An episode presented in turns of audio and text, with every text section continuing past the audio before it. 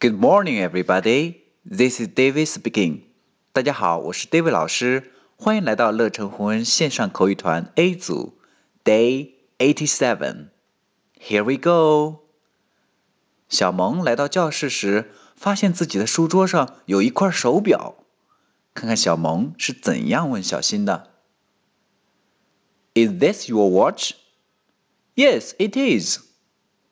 Please put it away. OK，小萌问的是：Is this your watch? Is this this？我们要注意这里有个 th，我们要咬舌。z z this your 要有卷舌。Your watch watch 手表。Is this your watch？这是你的手表吗？小新的回答。Yes, it is. Yes, it is. 这里我们要注意连读，it 和 is 连起来，it is, it is. Yes, it is. 好，小萌说，Please put it away.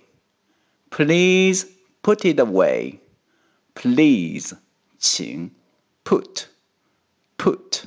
放 it away away 这句话我们注意连读，put 和 it 连起来，put it put it it 和 away 也连起来，it away it away OK 这三个单词呢，我们可以读成一个单词的感觉，put it away put it away OK，我们完整来一遍。